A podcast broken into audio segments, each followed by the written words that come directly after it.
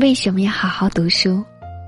今天，妈妈在网上看到了这样一段话，讲给了我听，并且让我写下来。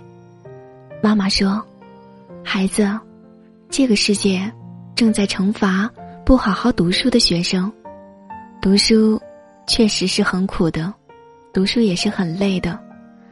但是没有知识的孩子更苦，没有知识的孩子更累。”读书的苦，只有二十年；生活的苦，会让你苦一辈子。妈妈还说，读书不是唯一的出路，但却是人生最容易走的路。读书可以改变人的命运。古有苏秦、张仪、吕蒙，今有钱学森、袁隆平、邓稼先、钟南山，他们都是通过读书来改变命运的。